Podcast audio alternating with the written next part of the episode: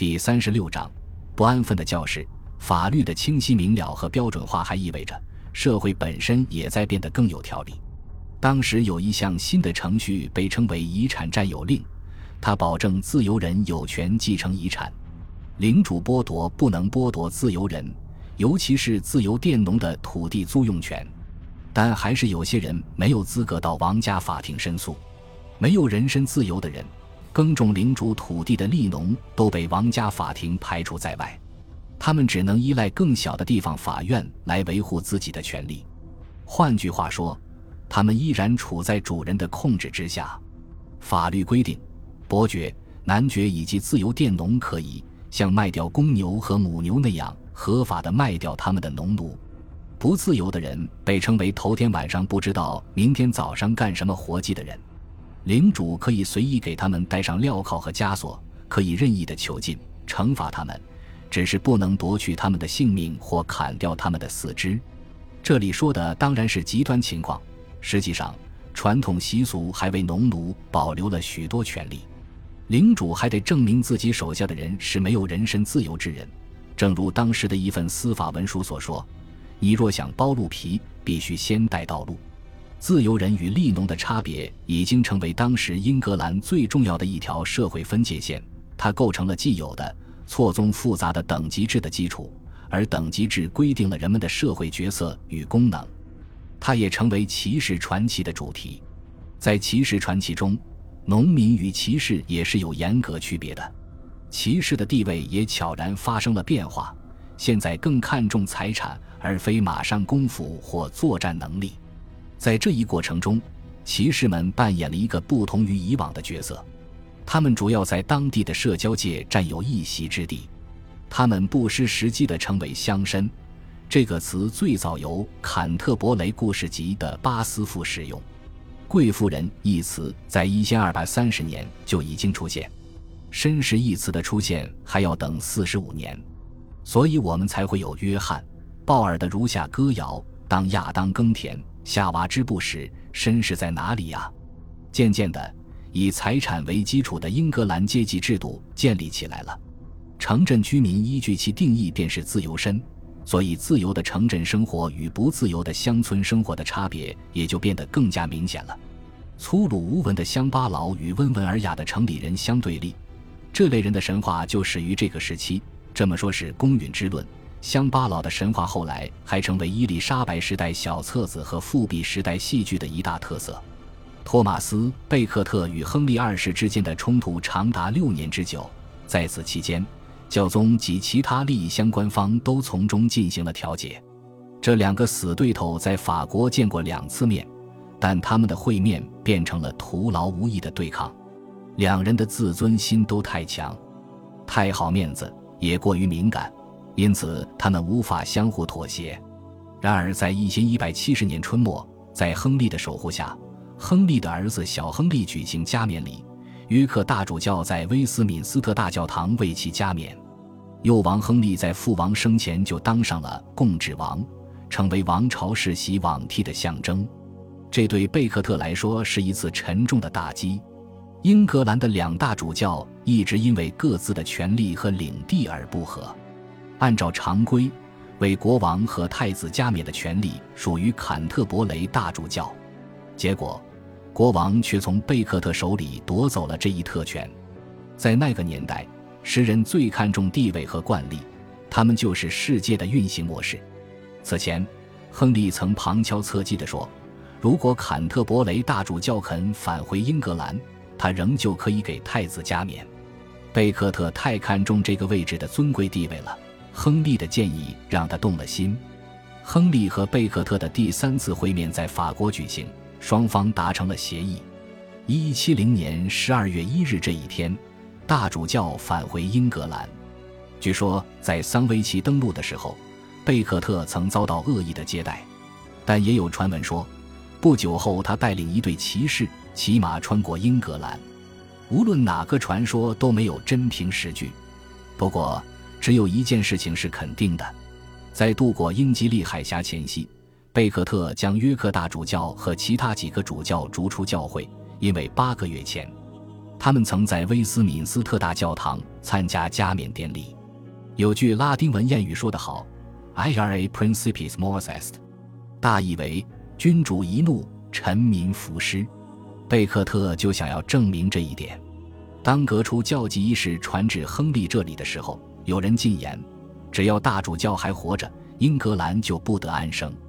贝克特对约克大主教的激烈报复行动似乎证实了这一点。贝克特是一个极为自负和自以为是的人。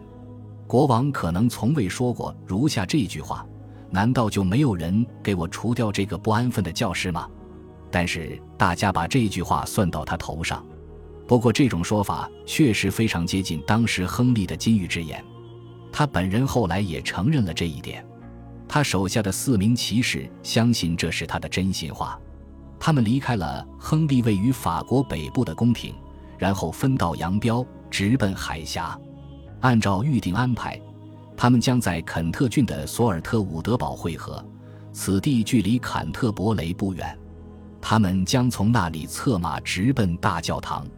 当骑士们冲进门的时候，贝克特正在内室办公。他心平气和地与他们打招呼。他不知道他们的来意，恐怕这些骑士本人也不完全清楚。有迹象表明。他们想逮捕他，或者强迫他再次离开英格兰，但接下来乌云密布，骤雨来临。他们开始侮辱和威胁大主教贝克特，和他们争执起来。他不愿意被这种敌对行为吓倒，他不管不顾，径直进入大教堂，准备听取完祷。僧侣们想把门拴上，但他不同意。当时有位名叫威廉·菲兹斯蒂芬的僧侣就在他身边。据他说，贝克特本来随时可以逃走，因为他周围都是黑暗的过道和弯曲的楼梯，他本可以躲在地下室中，但他继续待在教堂里，准备亲自主持礼拜仪式。四位骑士进了门，手拿宝剑跟在他身后，其中一位骑士用剑拍了一下他的肩膀，说道：“你这个祸害，你死定了！”他们试图将他拖出大教堂，但他奋力反抗。他头部负了伤，跪在地上。又一剑袭来，削掉了他的半个天灵盖。他们当场将其残杀。他这一死，反倒让自己成为赢家。基督教诸国的首脑对大主教在教堂遭到杀害的惨剧深感震惊，这相当于谋杀教宗。亨利二世心里很清楚，他会遭到千夫所指，于是他幽居密室，闭门思过。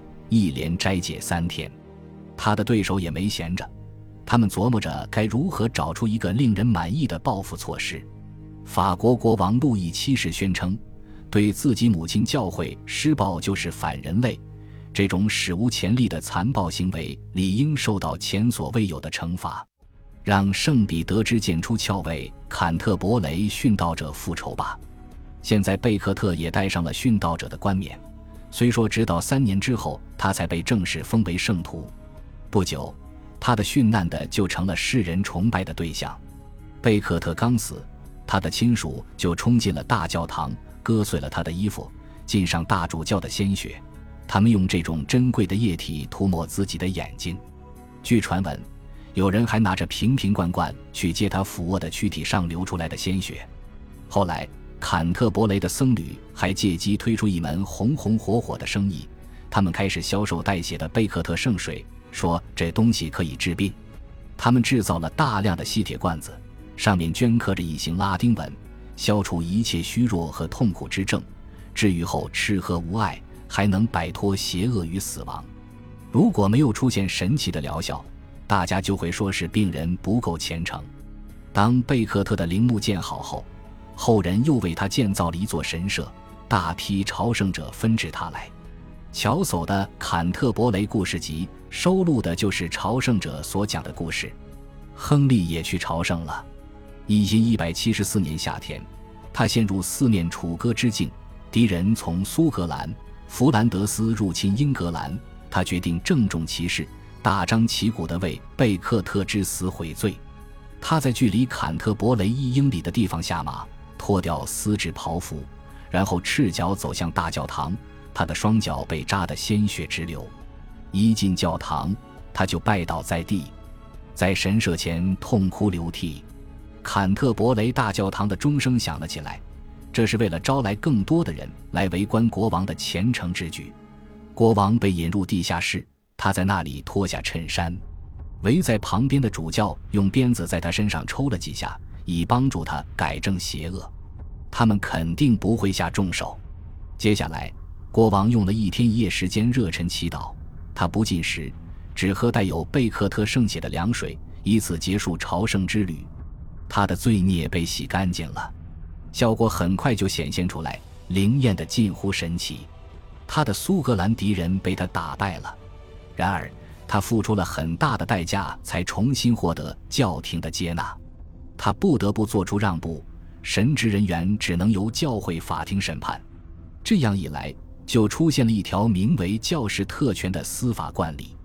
这条惯例的应用范围变得越来越广，就连识文断字的人也被纳入其中。任何人只要能读上一小段圣经。通常是第五十一首圣歌的开篇，就可以免除死罪。这首诗由此而得名护警诗。